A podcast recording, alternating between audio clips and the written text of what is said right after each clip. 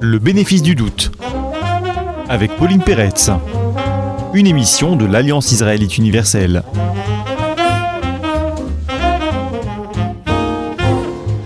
Bonjour à tous, bienvenue au bénéfice du doute. Aujourd'hui, la révolution culturelle nazie en compagnie de l'historien Johann Chapoutot. De nombreux historiens se sont penchés sur les fonctionnements de l'État nazi, les modalités de la prise de décision au sein de ce régime, le modus operandi de l'extermination de masse. Moins nombreux sont les historiens qui ont essayé de comprendre ce qui, dans le nazisme, a permis la rupture avec le principe d'humanité. Pourtant, cette question est inévitable. Quelle est la vision du monde qui a soutenu le projet de restauration de la, masse, de la race germanique? Quel est le système de pensée qui a permis de légitimer la violence et le meurtre de masse à rendre plus aisé le passage à l'acte. Pour l'historien Johan Chapoutot, qui nous fait le plaisir d'être là aujourd'hui au micro de RCJ, il faut pour le comprendre regarder de près la refondation normative qui a touché le droit et la morale, étudier ce qu'il appelle la révolution culturelle nazie, dans un recueil d'études hein, publié cette année, donc 2017, dans la Bibliothèque des Histoires euh, de Gallimard. Bonjour euh, Johan Chapoutot, vous êtes professeur d'histoire contemporaine à l'Université Paris-Sorbonne, vous avez publié de nombreux livres, je ne vais citer peut-être que deux d'entre eux, le national-socialisme et l'Antiquité, publié en 2008, et la loi du sang, Penser et agir euh, en Asie, euh, publié en 2014.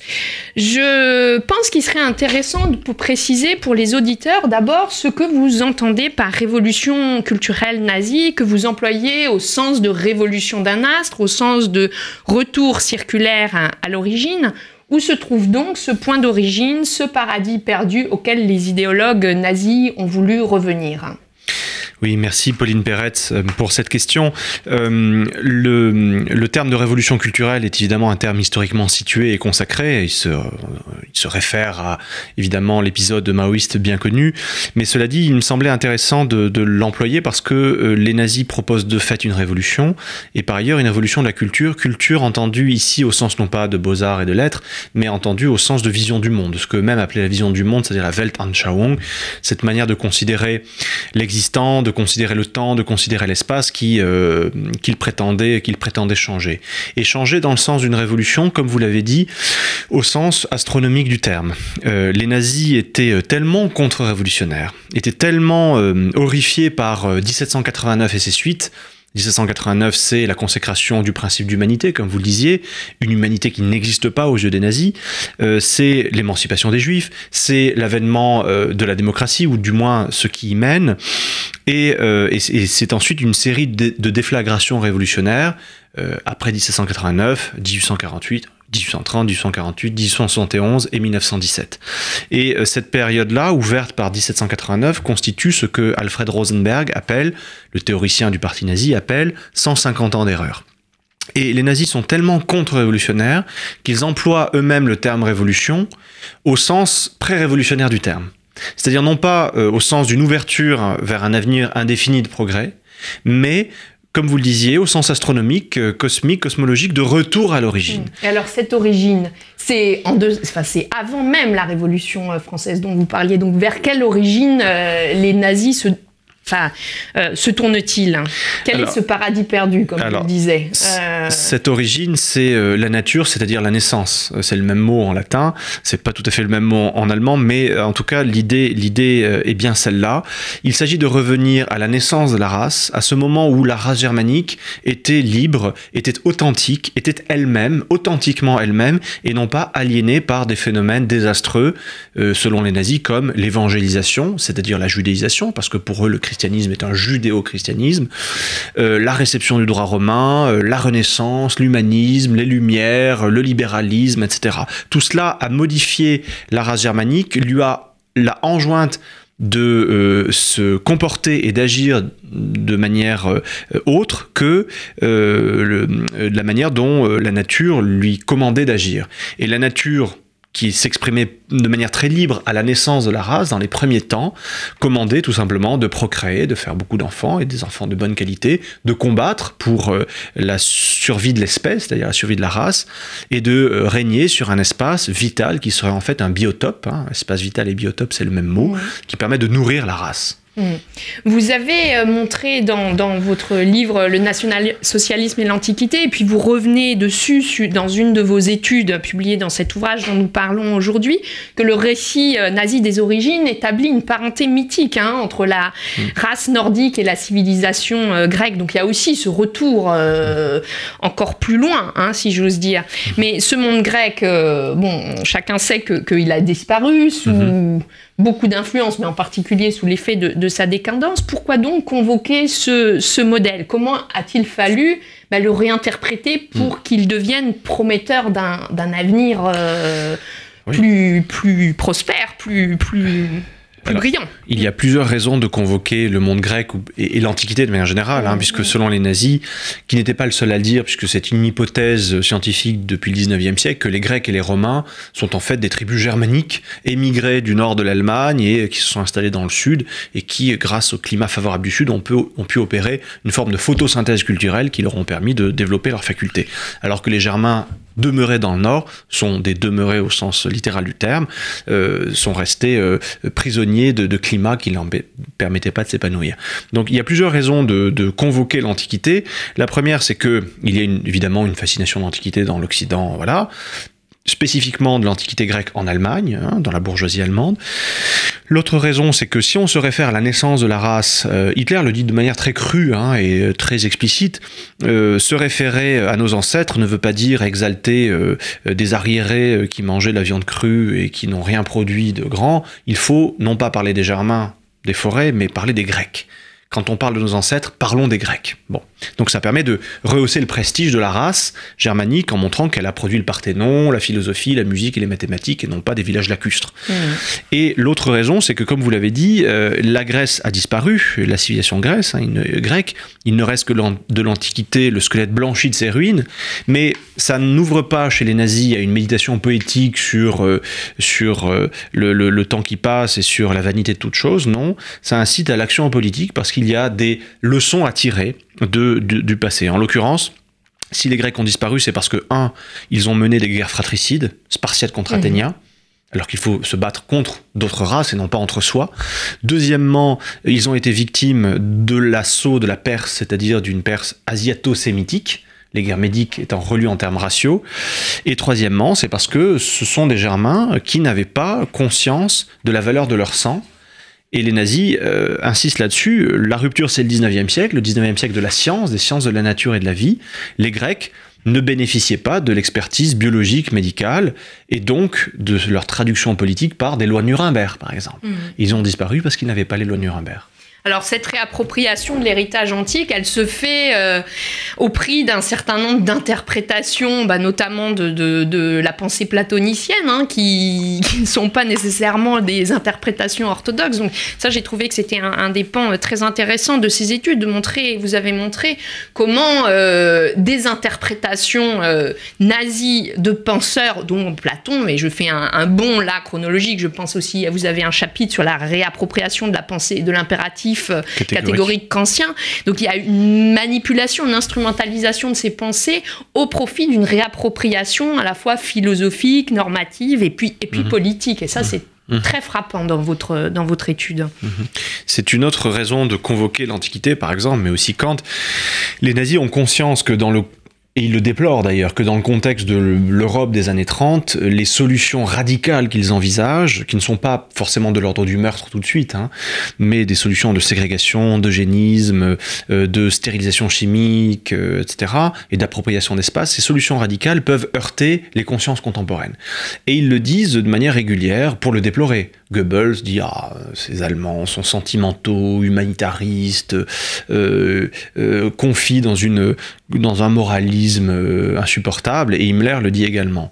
Et donc ils ont conscience de, de, pousser les limites normatives et pour justifier le fait qu'il est désormais non pas puni ou condamnable de frapper, de tuer, mais il est non seulement légitime, légal, mais recommandé de tuer, ça devient de l'ordre du devoir. Pour légitimer cette euh, révolution normative-là, on recourt à l'Antiquité pour dire mais regardez, Platon n'est pas du tout le théoricien des idées vaporeux que vous croyez.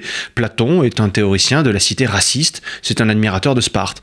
Euh, un eugéniste convoque Sénèque pour justifier l'élimination des enfants, parce qu'à un moment, dans un texte, Sénèque loue les Spartiates d'exposer les enfants malades dans le ravin du Tégète, etc. Même chose pour Kant. Un Kant vidé de sa substance devient l'homme qui dit qu'il faut obéir au Führer, alors que mm. pas du tout, quand on lit Kant.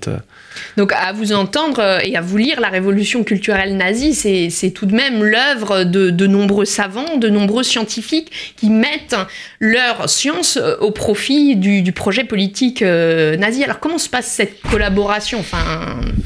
Elle se passe plutôt très bien parce que là aussi c'est une erreur de perspective que nous avons aujourd'hui de, nous étonner que des gens comme vous et moi qui ont fait des études et qui euh, sont censés donc par leurs études et leur culture être, euh, humanistes ne l'étaient pas.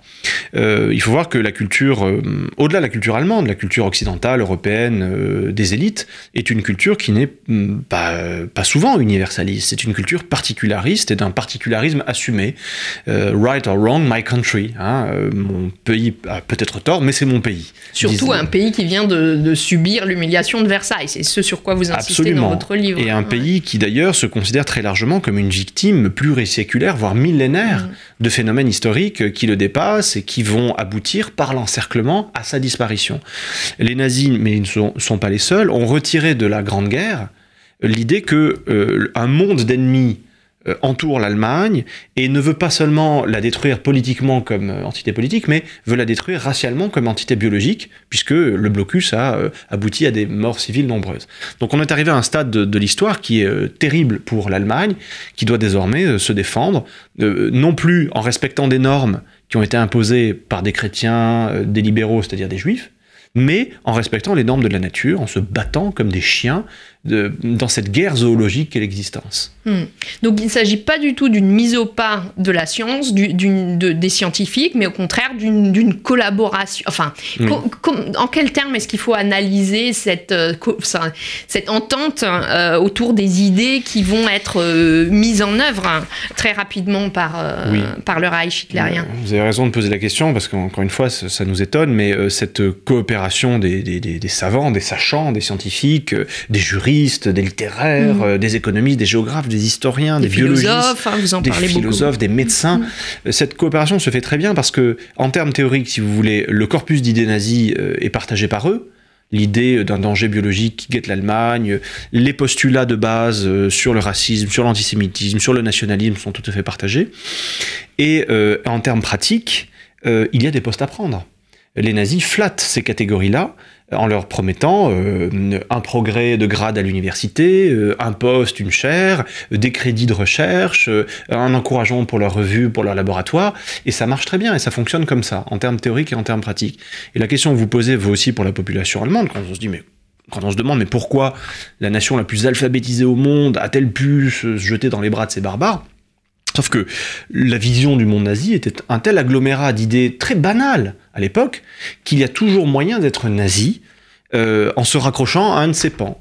Si vous êtes nationaliste mais pas trop antisémite, vous pouvez être nazi. Si vous êtes un antisémite virulent, mais pas vraiment raciste et modérément nationaliste, vous pouvez être nazi aussi. Il y a toujours moyen de s'agglomérer au grand tout nazi, si vous voulez. Oui, ça c'est un, aspect de, ce livre qui m'a particulièrement intéressé. Hein. Vous ne traitez pas directement de la diffusion de ces idées, mais, mais vous dites, ben, ces idées-là, elles étaient déjà là, elles étaient déjà présentes dans la société allemande, et en fait, mm. qu'auraient fait finalement le, le, qu'auraient fait les nazis? Ben, C'est une mise en forme, c'est une systématisation de, sentiments euh, de repli, de sentiments euh, anti-humanistes qui étaient, qui étaient là. Comment, comment les choses se sont-elles passées?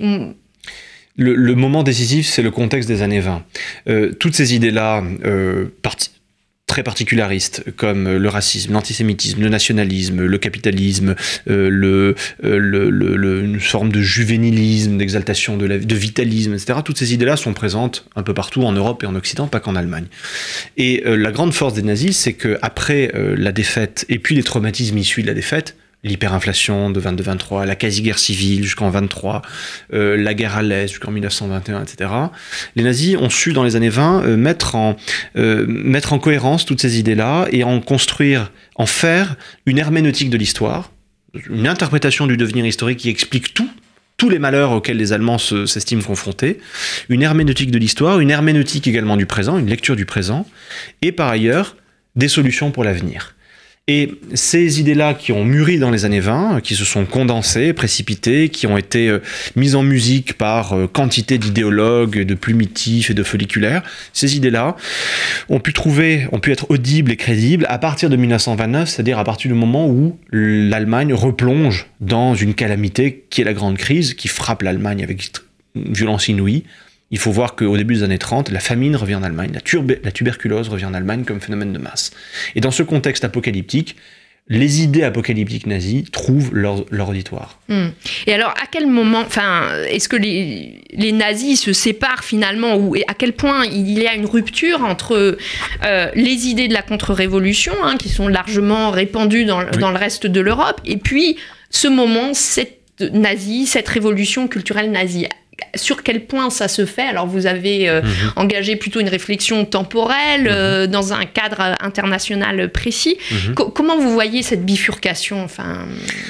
Euh, oh, il y a deux moments de, ou trois moments de bifurcation. Le premier moment, c'est, vous avez raison de parler de la contre-révolution. La contre-révolution au niveau européen euh, se, se, se, fonde d'abord sur une théologie. Euh, elle se fonde sur une théologie en disant que la liberté n'existe pas parce que Dieu a en a disposé autrement, l'égalité non plus, etc. Donc les premiers contre-révolutionnaires sont de tradition religieuse, généralement catholique. Bon.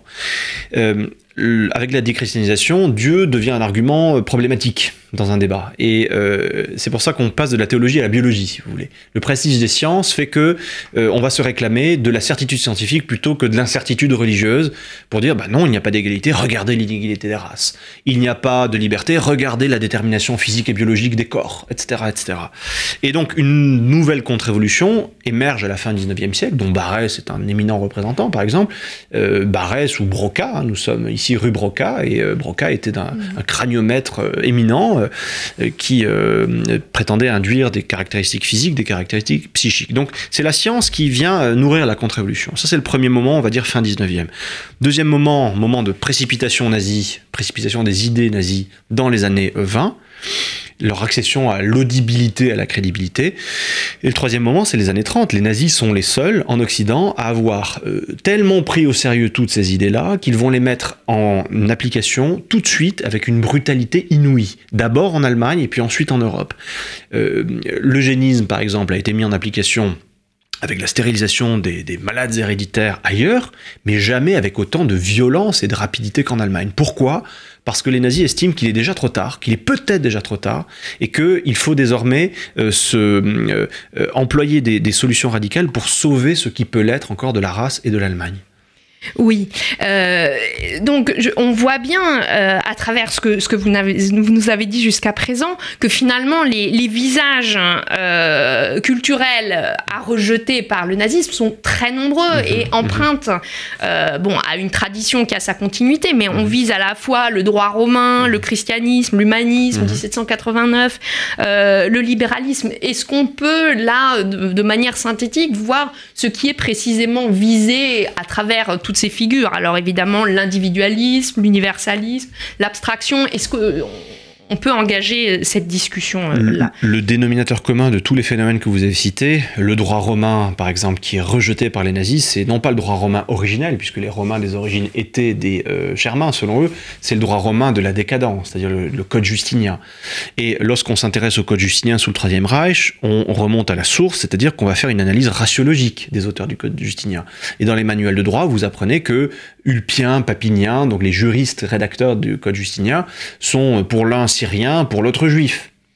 Et euh, le dénominateur commun de euh, tous ces phénomènes néfastes, droit romain tardif, évangélisation, libéralisme, humanisme, etc., c'est évidemment la figure du juif. Pourquoi? Parce que, euh, selon dans la vision nazie de l'histoire, les juifs ont tenté de, de tuer l'Empire romain par la violence, par les guerres, ils n'y sont pas parvenus, ils ont donc, euh, ils se sont rabattus sur le complot, hein, ils, ont miné l'Empire romain par un complot qui est l'invention du christianisme et la création d'un cadre, donc création d'un cadre moral, le christianisme, euh, aimer tout le monde, euh, dans l'égalité, soigner le malade, être doux envers l'ennemi, ce qui dévirilise la race germanique, ça c'est le christianisme créé par Saint Paul, le juif Paul, devenu Saint Paul, mhm. comme le juif Mordechai est devenu Karl Marx, dit, euh, dit, euh, dit euh, Hitler. Et en termes moraux, c'est le christianisme, et en termes, de, en termes juridiques, c'est le, le, droit romain et, et ses suites. Et à chaque fois, on voit la figure du juif à l'œuvre, qui euh, se sentant non pas inférieur, parce que les nazis ne considèrent pas que les juifs sont des sous-hommes, ce ne sont pas des hommes, ce sont des virus ou des bactéries, mais se considérant exclus de l'élite germanique, les juifs euh, créent des cadres moraux et juridiques qui posent artificiellement l'idée d'égalité, alors que naturellement ils ne sont pas égaux. Mmh. Voilà. Et donc, de manière artificielle, vous créez une civilisation d'égalité qui vient tuer la nature, alors que la nature, elle, se repaît d'inégalité et ne fonctionne qu'à l'inégalité, et elle consacre l'éminence germanique. Donc la, clé finalement de commune, le, point commun entre tous ces rejets de différentes traditions intellectuelles, ce serait une vision complotiste euh, de l'histoire dans la... Absolument, une double vision de l'histoire qui est à la fois racialiste et raciste, puisque l'histoire c'est l'histoire de la lutte des races. Les guerres médiques sont des guerres des juifs Perses contre les Grecs nordiques. Les guerres puniques, c'est le rabbin Hannibal, je cite un manuel scolaire de l'époque, qui attaque la Rome nordique. Enfin, vous voyez le, mhm. principe. La race et le complot. Le complot parce que, encore une fois, les Juifs qui ont tenté à chaque fois de détruire l'Empire romain n'y sont pas parvenus, et donc euh, ont créé euh, ce qui est euh, dénoncé par des manuels scolaires de l'époque comme étant le christo-bolchevisme, les Juifs ayant inventé le christianisme, qui a tué l'Empire romain, mm-hmm. et le bolchevisme, le communisme contemporain, qui, euh, à bon entendeur salut, menace de euh, détruire le Reich.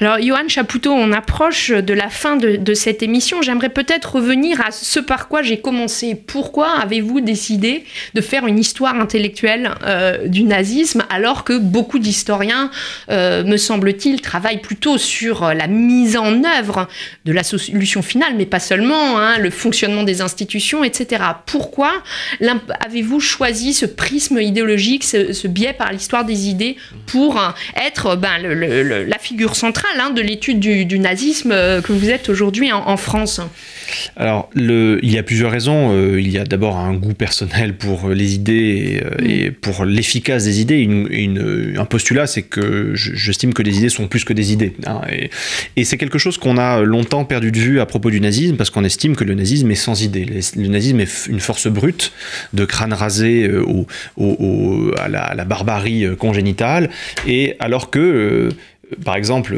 la loi du sang que vous aviez citée tout à l'heure, ou la révolution culturelle, ça se fonde sur un corpus d'un peu plus de 100 000 pages de sources et d'une cinquantaine de films. Et si ces gens-là ont autant écrit, euh, c'est qu'ils avaient sans doute quelque chose à dire. Et ce quelque chose à dire, c'est un corpus d'idées très cohérent, absolument radical, mis en œuvre, et euh, qui euh, doit être étudié au risque de rater quelque chose dans le phénomène nazi. Et on rate l'essence, je pense, du phénomène nazi parce qu'on veut s'en protéger.